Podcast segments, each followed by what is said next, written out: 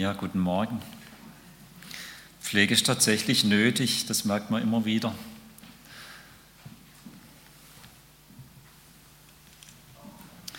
Neugeborenes. Wenn es atmet und schreit, dann ist alles gut.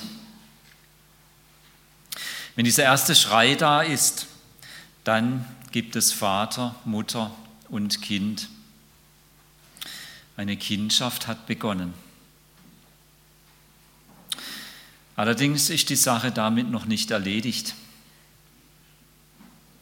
Nein, damit beginnt die Kindschaft erst. Jetzt braucht diese Kindschaft Pflege. Und die Väter und Mütter unter uns, die wissen, das ist manchmal durchaus auch anstrengend und aufwendig. Dieses Sprachbild von Geburt und Kindschaft, das finden wir auch in der Bibel. Und es beschreibt die Tatsache, dass wir Menschen durch die Vermittlung von Jesus in ein Kindschaftsverhältnis mit Gott treten können. Wow. Und eine Kernstelle in der Bibel, wo es um die Pflege dieser Gotteskindschaft geht, die ist in Matthäus 6. Und ich möchte heute mal dort die Verse 7 bis 15 uns lesen. Ich werde jetzt nach der Übersetzung Hoffnung für alle lesen, nach der Revision 2015.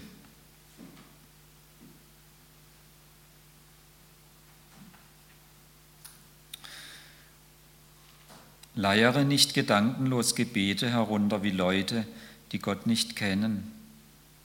Sie meinen, sie würden bei Gott etwas erreichen, wenn sie noch viele Worte machen. Folgt nicht ihrem schlechten Beispiel, denn euer Vater weiß genau, was ihr braucht, schon bevor ihr ihn um etwas bittet. Ihr sollt deshalb so beten. Unser Vater im Himmel, dein heiliger Name soll geehrt werden. Lass dein Reich kommen. Dein Wille geschehe hier auf der Erde so, wie er im Himmel geschieht. Gib uns auch heute, was wir zum Leben brauchen. Und vergib uns unsere Schuld, wie auch wir denen vergeben, die an uns schuldig geworden sind. Lass uns nicht in Versuchung geraten, dir untreu zu werden, sondern befreie uns von dem Bösen.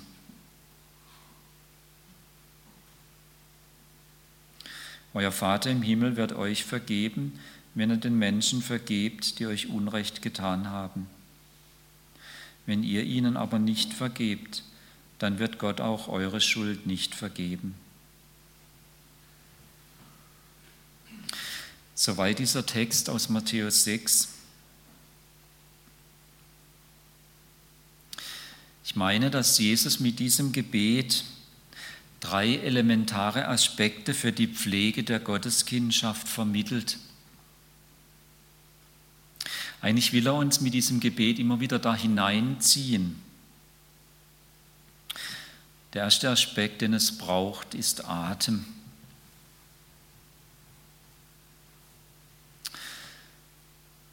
Menschen, die beten, stehen in einer anderen Wirklichkeit, haben eine andere Sicht, haben ein anderes Gesicht.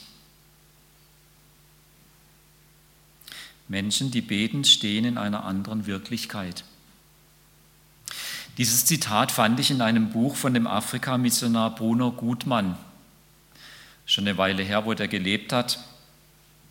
Leider ist dort die Quelle dieses Zitats nicht angegeben. Also falls jemand hier weiß, von wem das stammt, das würde mich interessieren. Ich wäre für einen Hinweis dankbar. Also Menschen, die beten, stehen in einer anderen Wirklichkeit, haben eine andere Sicht, haben ein anderes Gesicht. Das gilt nur von Betern, die eben Gotteskinder sind, die Christen sind. Die neue Wirklichkeit, die in diesem Zitat angesprochen ist, ist diese Adoption in die Familie Gottes, die Gotteskindschaft.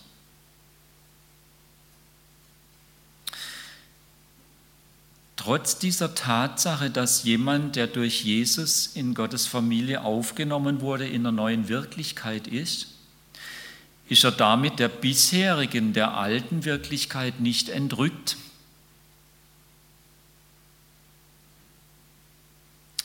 Er steht nach wie vor in der alten Wirklichkeit, die ihn mit allen Menschen verbindet, nämlich diese Nachkommenschaft Adams und damit die Zugehörigkeit zu der gefallenen Menschheit.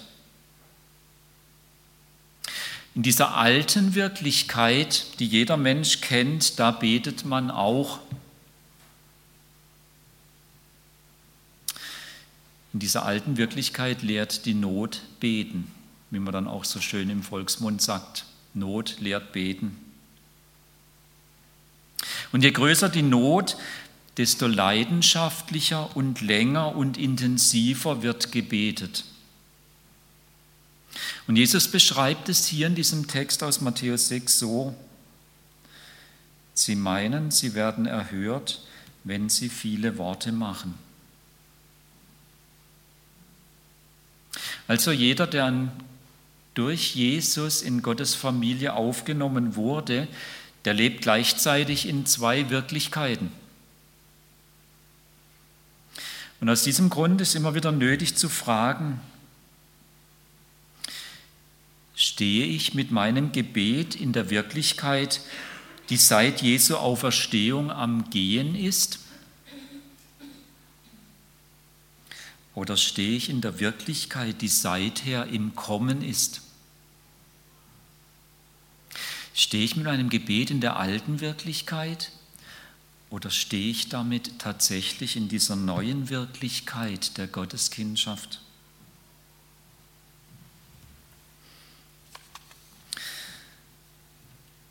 Und so schenkt uns Jesus das Vater unser und er schenkt es uns als ein Pflanzbeet für unsere Gotteskindschaft. Er zeigt es an mit den Worten, die hier in Matthäus 6 im Vers 9 zu finden sind. Ihr sollt so beten.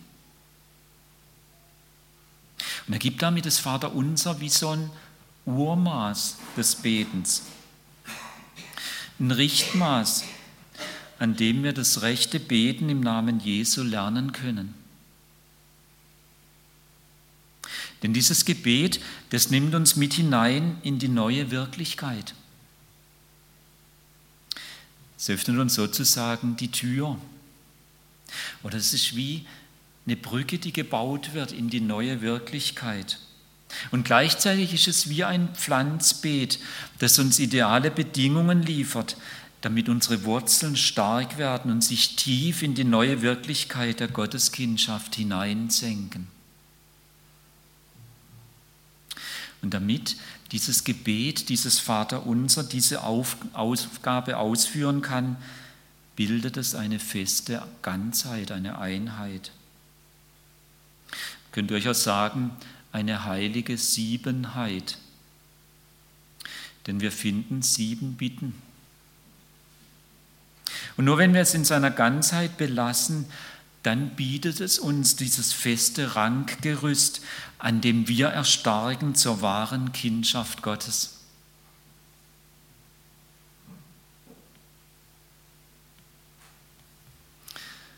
Es ist also dieses Urgebet eine feste Einheit. Und es zeigt sich bereits in dem Anfang, in der Anrede, Vater unser.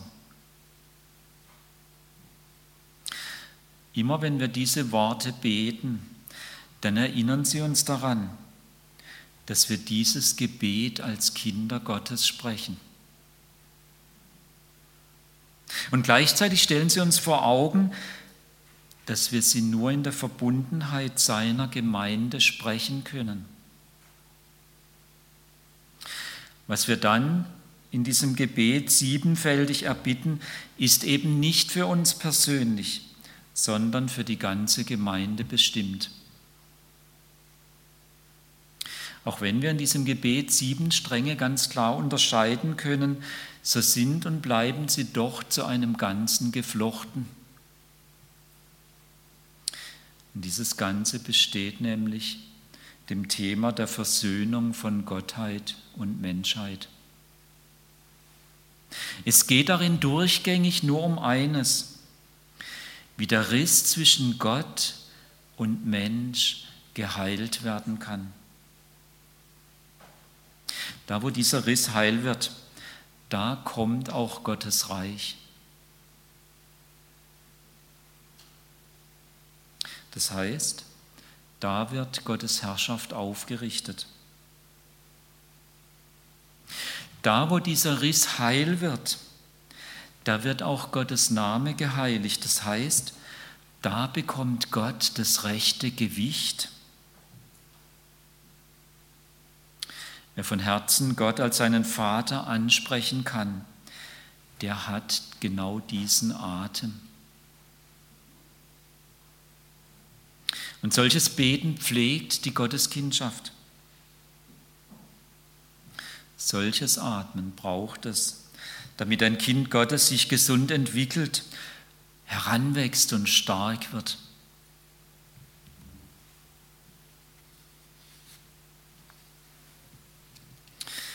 An dieser Stelle stellt sich die Frage,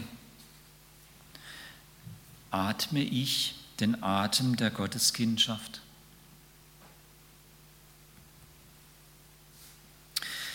kann ich von Herzen Gott als meinen Vater ansprechen.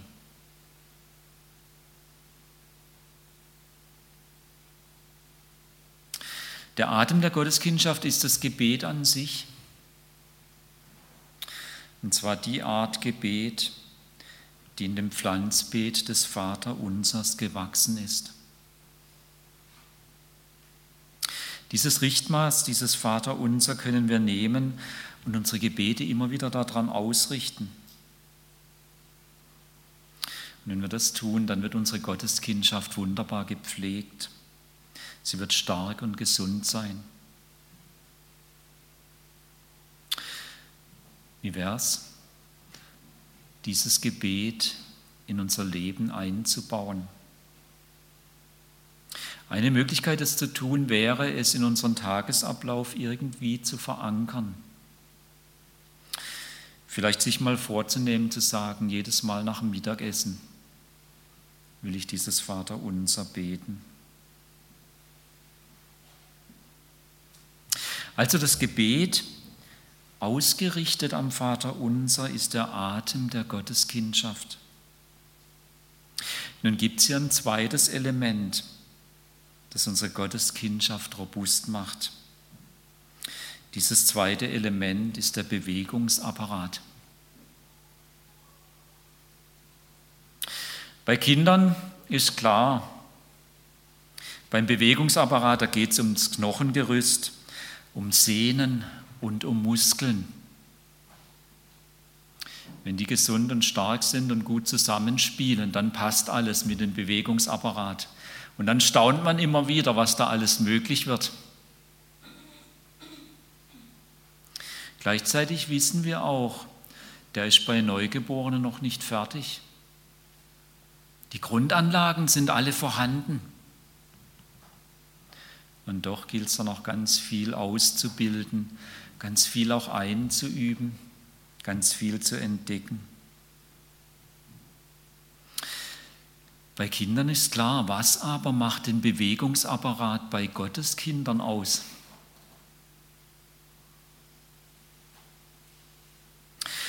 Um eine Antwort auf diese Frage zu finden, müssen wir gut auf unseren Text achten, hier in Matthäus 6. Wir müssen fragen, wo verläuft hier eigentlich der rote Faden?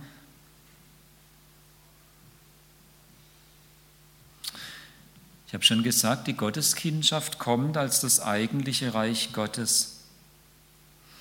Denn da, wo ich durch Jesus ein Sohn oder eine Tochter Gottes werde, da wird Gottes Herrschaft aufgerichtet in meinem Leben. Und diese Herrschaft hat ein Grundgesetz. Von diesem Grundgesetz reden die Worte im Vers 10. Dein Wille geschehe auf der Erde, wie er im Himmel geschieht. Was ist damit gemeint? Was ist dieser Wille Gottes? Nein, es geht dabei nicht um die Ergebung des Einzelnen in einen verborgenen Willen Gottes. Darum geht es nicht. Es geht um das, was bei jeder christlichen Taufe dem Täufling als Wortzeichen vermittelt wird. Was wird denn da vermittelt? Es wird vermittelt, dass er aufgrund dessen, was Jesus am Kreuz und in seiner Auferstehung getan hat, aus Gnade allein mit Gott versöhnt wird.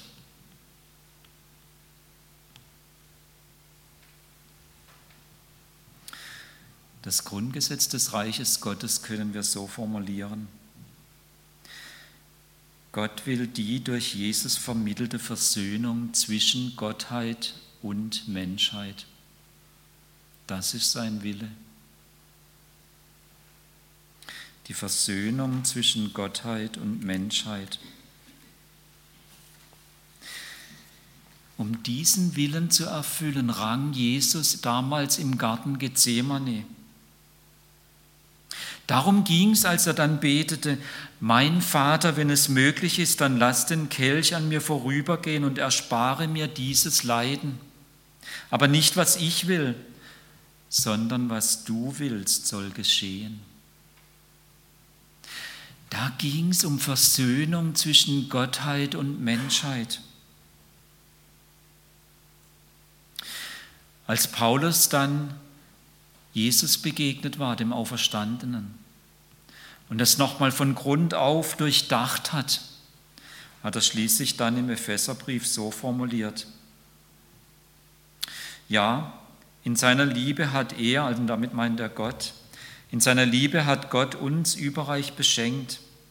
Er hat uns mit Weisheit erfüllt und uns seinen Willen erkennen lassen.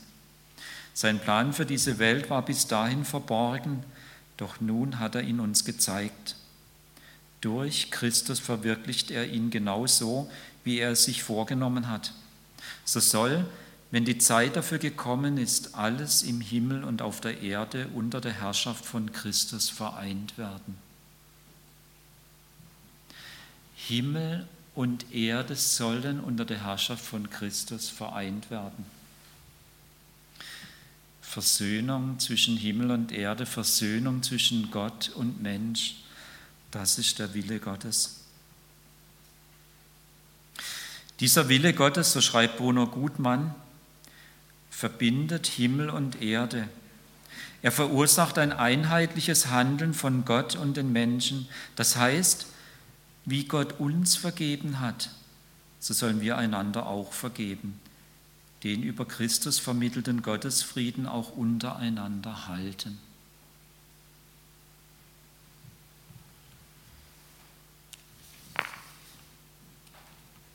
Jetzt müssen wir nochmal genau hinschauen. Hier in Matthäus 6.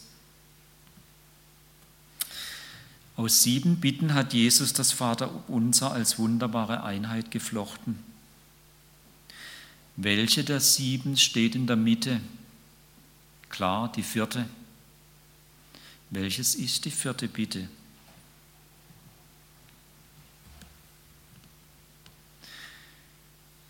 Nachdem wir was alle gelernt haben, heißt dort, unser täglich Brot gib uns heute. Das ist die vierte Bitte. Gib uns heute unser tägliches Brot.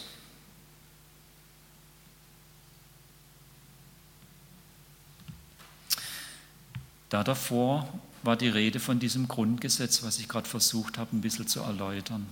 Dass Gott will, dass Menschheit Gottheit und Menschheit miteinander versöhnt werden. Und von diesem Grundgesetz her denken und dann zur vierten Bitte, die in der Mitte stehen, kommen, dann wird deutlich, dass Jesus die Sache mit dem täglichen Brot ganz bewusst in die Mitte gesetzt hat. In Jesu Kultur und als er das formulierte, konnte man sein tägliches Brot nicht alleine essen. Wir modernen bzw. postmodernen kriegen das ganz gut hin. Aber dort war das undenkbar. Tägliches Brot war immer Gemeinschaftsereignis. Und wenn es das nicht war, dann war es kein tägliches Brot.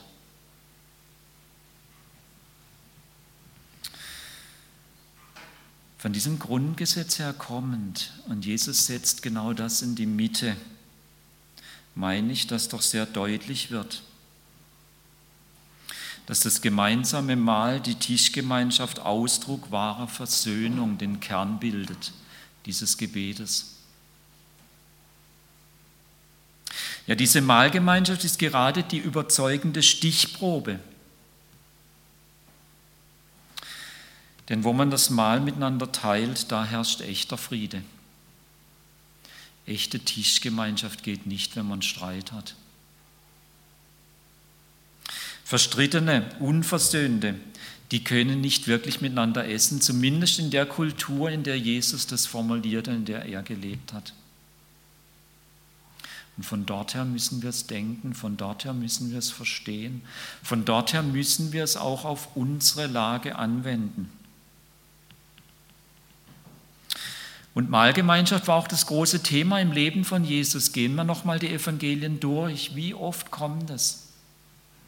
Und wie war es gerade auch der große Anstoß seiner Gegner, dass er gerne Mahlgemeinschaft gefeiert hat? Immer wieder saß Jesus zum Essen mit Menschen am Tisch und immer wieder ereignet sich gerade dort Versöhnung. Ich möchte nur zwei Namen nennen. Zachäus. Lesen wir nochmal die Geschichte dort im Lukasevangelium. Jesus sagt, ich muss heute bei dir einkehren, ich muss heute mit dir Mittag essen. Und daraus passiert es, dass dieser Mann völlig verändert wird. Undenkbare Veränderung passiert im Leben des Zachäus. Der andere Name Matthäus, vielleicht auch bekannt unter Levi, auch nochmal ruhig nachlesen im Matthäus-Evangelium. Auch dort passiert es, nachdem Jesus ihm begegnet war, an seinem Arbeitsplatz, dann kommt es zu solcher Mahlgemeinschaft. Versöhnung. Und alle von uns, die das Neue Testament gelesen haben, die merken auch ganz schnell an dieser Stelle, wenn man hier weiterdenkt, dass hier sehr wohl auch das Abendmahl anklingt. Von hier geht auch die Verbindung zum Wortzeichen des Abendmahls, wo sich Jesus selbst zum Mittelpunkt macht, wo Jesus sich selbst als Lebensbrot und als Kelch des Heils zu essen gibt und zu trinken gibt, wo immer wieder neu die Versöhnung zwischen Gott und Mensch und damit auch zwischen den Menschen untereinander sich vollzieht und gefeiert und genossen wird.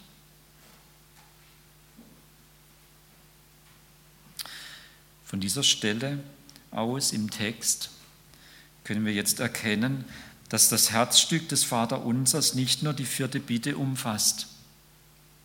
Nein, die dritte und fünfte Bitte gehören flankierend dazu. Alle drei Bitten, dritte, vierte und fünfte, bilden zusammen das Herz des Vaterunsers. Und damit wird auch der rote Faden erkennbar. In der dritten Bitte geht es um das Grundgesetz der Versöhnung zwischen Gott und Mensch. In der vierten Bitte um das tägliche Brot, das in der Gemeinschaft von Versöhnten gegessen wird. Und das gleiche Thema wird in der fünften Bitte weiter verfolgt. Ja, wie eine Unterstreichung für all diejenigen, die den roten Faden immer noch nicht sehen können, heißt es dort, und vergib uns unsere Schuld, wie auch wir denen vergeben haben, die an uns schuldig wurden. Und Jesus, um ganz sicherzustellen, nachdem das Gebet schon zu Ende ist, mit Vers 13, legt er Vers 14 und 15 noch nach. Wenn eine Bibel vor sich hat oder ein Smartphone mit Bibel-App, bitte noch mal reingucken jetzt. Was steht Vers 14 und 15? gucke auch selber, hat jeder Zeit, ganz in Ruhe nachzuschlagen.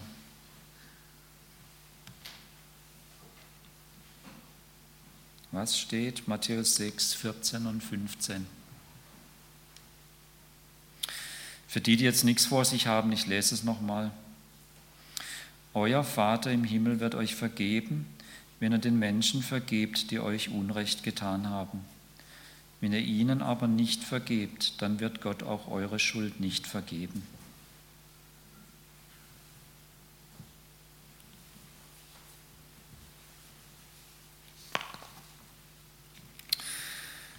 Eigentlich müsste man wörtlich übersetzen. Vielleicht ist es bei manchen, die jetzt eine Übersetzung vor sich haben, zum Beispiel neue Genfer Übersetzung, dort ist so übersetzt, müsste man sagen, vergeben haben. Die, die jetzt noch zweifeln, dürfen gern noch mal zu Hause hinsitzen und auch mal die Parallelstellen angucken.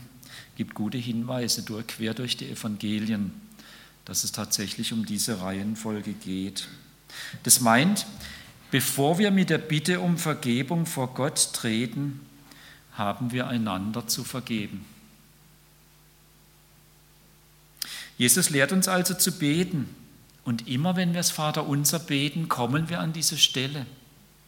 Er lehrt uns zu beten, Vater, tue uns, wie wir einander tun. Vater, tue uns, wie wir einander tun. Oder ich kann es noch zugespitzter formulieren. Vater, tue an uns, wie wir aneinander getan haben.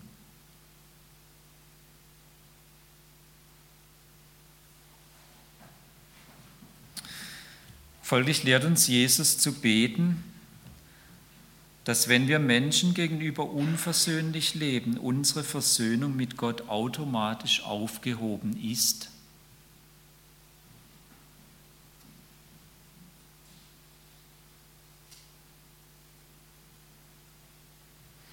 Oder nochmal anders gesagt, die Unversöhnlichkeit der Menschen wird die Vergebung Gottes rückgängig machen.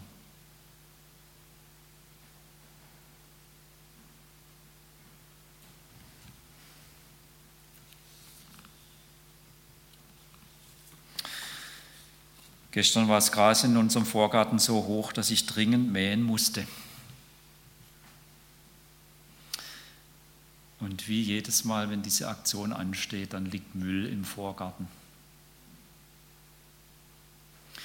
Ich habe mir schon angewöhnt, immer zuerst mal kurz durchzugehen und alles einzusammeln, bevor ich anfange zu mähen. Und dann habe ich wieder festgestellt, was mir dabei ganz oft passiert ich ärgere mich über diejenigen, die da was hinterlassen haben. Kennt ihr das auch? Da habe ich dann nicht sehr liebevolle Gedanken über solche Leute. Und wenn ich die Worte laut aussprechen würde, die mir da so durch den Kopf gehen, wird mancher, der jetzt hier sitzt, daran zweifeln, ob das ein Hauptamtlicher sein kann, der im Süddeutschen Gemeinschaftsverband sonntags predigt.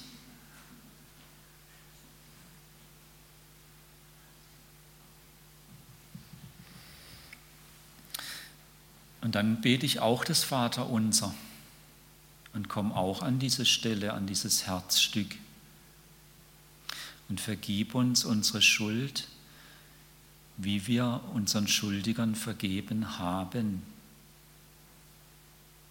Also kurz, die Leute, die da Müll hinterlassen haben, die sind eigentlich an mir schuldig geworden. Die wissen auch, dass es nicht in Ordnung ist. Ja, und ich ärgere mich ja zu Recht. Das ist kein Verhalten, was in Ordnung ist. Und es stört mich. Aber jetzt kommt diese Sache mit der Vergebung. Wie will ich jetzt mit diesen Menschen umgehen, die ich eben auch gar nicht kenne. Ich weiß ja nicht, was war. Ich war nicht dabei, als es hinterlassen wurde. Und während ich da so grummelnd vor mich hin den Müll einsammle, kommt mir noch ein anderer Gedanke. Wie viel Müll habe ich bereits in Gottes Vorgarten hinterlassen? Ich? zum Beispiel Undankbarkeit. Nehme einfach selbstverständlich jeden Atemzug in Kauf, den Gott mir zur Verfügung stellt. Macht mir überhaupt keinen Kopf. Halte es für selbstverständlich, dass morgens die Sonne aufgeht.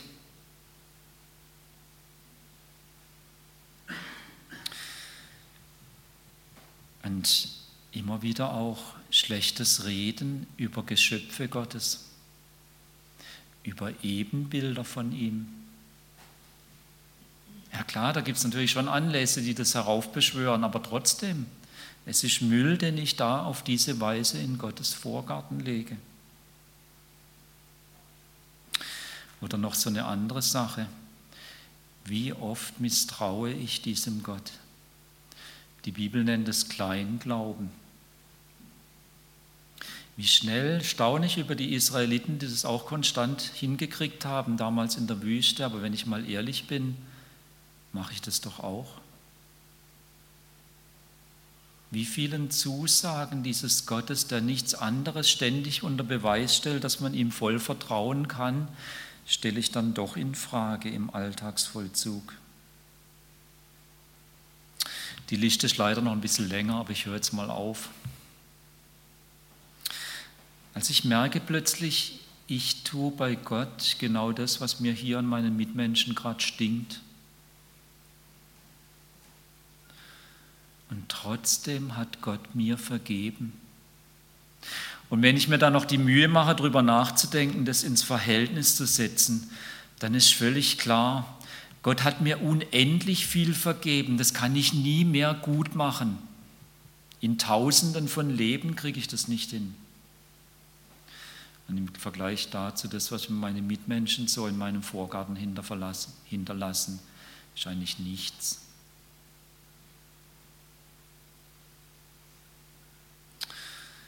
Von daher möchte ich uns einfach einladen, als einen Weg, das mal zu versuchen, in unser Leben hineinzubringen, dieses Herzstück des Vaterunsers.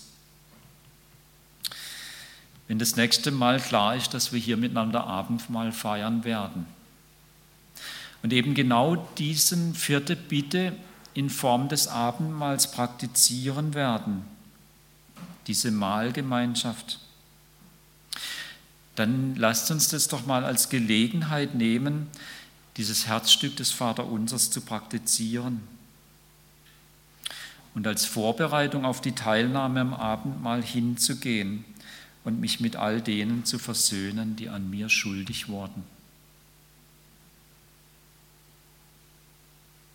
Damit würde das Herzstück ganz praktisch in unser Leben kommen. Über den Atem und den Bewegungsapparat, die die Gotteskindschaft pflegen, haben wir jetzt nachgedacht. Jetzt gibt es noch so einen dritten Aspekt. Keine Angst, der ist relativ kurz im Vergleich zu den beiden vorigen.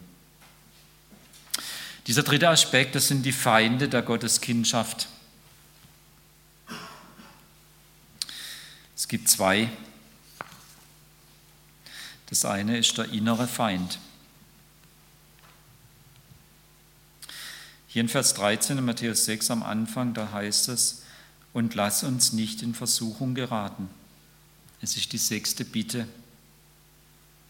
Von welcher Versuchung spricht Jesus hier? Wenn wir den roten Faden festhalten, den Zusammenhang, und vom Herzstück her zur sechsten Bitte hinübergehen, dann wird es klar. Es kann nur die Versuchung des hochmütigen, selbstgerechten Herzens sein. Eben dieses Herz, das sich im Gefühl seines, seiner Rechtschaffenheit vor Gott den Mitchristen entzieht und die Versammlung der Gemeinde verlässt. Gleichzeitig aber, wie selbstverständlich, seinen vollen Anteil von den Gnadengaben vom Tisch des Herrn beansprucht.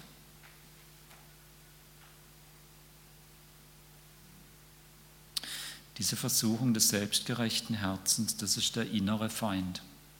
Das droht uns immer von innen. Wer sich so selbstgerecht den Mitchristen entzieht, der macht die Vergebung Gottes rückgängig. Und gleichzeitig zerstört er den Gottesfrieden der Gemeinschaft.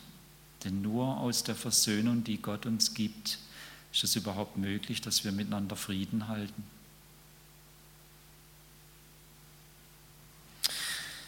Wenn dieser Feind auftaucht, dann hilft kein Grübeln, auch kein Argumentieren. Dann hilft nur eines, entschlossenes Handeln, Tat. Was kann man denn da tun? Die Tat besteht darin, die Regungen des Herzens entschlossen in den Tod geben. Dass dieser Feind auftritt, das können wir nicht verhindern, das wird vorkommen. Aber wenn wir merken, dass er auftritt, dann gilt es entschlossen zu handeln, an diese Regungen meines Herzens in den Tod zu geben. Wie geht es? Nicht durch Verdrängung, auch nicht indem ich es wie Make-up irgendwas drüber mache an frommen Worten, Versen oder Liedern oder Gedanken. Nein, sondern indem ich sie wahrnehme, sie anerkenne, ja, es ist da, und sie damit dann ehrlich zu Jesus bringe und ihn bitte aufgrund seines Sieges am Kreuz ihnen den Gar auszumachen. Nur Jesus kann das tun, aber wird es nie tun, ohne dass wir ihn darum bitten. Das ist das entschlossene Handeln. Nochmal ganz praktisch. Am Freitag bin ich Auto gefahren. Meine Mutter hatte Geburtstag und ich habe versprochen zu kommen. Das Blöde ist nur, freitags ist viel los auf der Autobahn. Und es trennen mich ungefähr 170 Kilometer von meiner Mutter, da wo sie gerade wohnt. Die Strecke kann man in einer Stunde und 30 Minuten bewältigen, am Freitag nicht. Das war mir von vornherein klar. Trotzdem kam ich dann an den Punkt, dass mir genau dieses selbstgerechte Herz begegnet ist, das auch in meiner Brust schlägt. Ich habe mich über Verkehrsteilnehmer aufgeregt. Ich erspare uns jetzt, das zu formulieren, was dann so durch meinen Kopf ging. Aber ich habe dann weil ich schon über diesen Text intensiver nachgedacht habe, gedacht, ja genau, das ist diese Stelle. Und jetzt habe ich es wieder dran, dass ich das üben kann. Genau diese Gedanken zu Jesus bringen und in den Tod geben. Ich hatte über drei Stunden Zeit, es zu üben.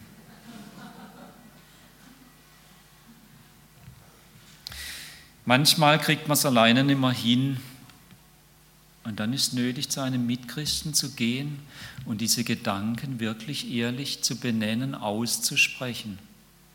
Früher hat man das Beichten genannt.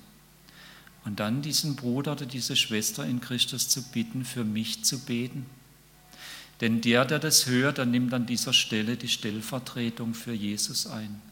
Der verkörpert mir nochmal Christus in dieser Situation. Und das ist ein Riesengeschenk, das Gott uns in Christus gegeben hat.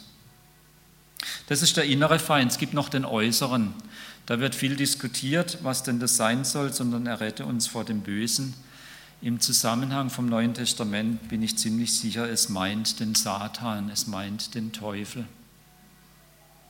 Das ist der äußere Feind. Das Beste, was wir tun können, ist das Vaterunser immer wieder zu beten. Jesus hat die Macht, uns vor diesem äußeren Feind zu schützen. Also es gibt den inneren und den äußeren Feind. Und darum gibt Jesus uns das Vaterunser und lehrt uns beten. Dieser Sonntag heißt übrigens Rogate, betet. Wie wäre es, wenn wir diesen Tag zum Anlass nehmen, um unser Gebetsleben zu bewerten, so ein bisschen zu evaluieren, wie steht es denn da gerade und vielleicht neu zu ordnen. Ein Vorschlag, das zu ordnen wäre, wie wäre es, wenn wir tägliche Gebetstermine in unseren Kalender schreiben? Vielleicht mal mit dem Vater unser anfangen zu üben. Mit dem Vater unser gab Jesus uns ein herrliches Werkzeug, um unsere Gotteskindschaft zu pflegen. Jetzt haben wir Gelegenheit dann, das in Form eines Liedes zu tun. Ich lade uns ein, jetzt gemeinsam das Vater unser singend zu beten.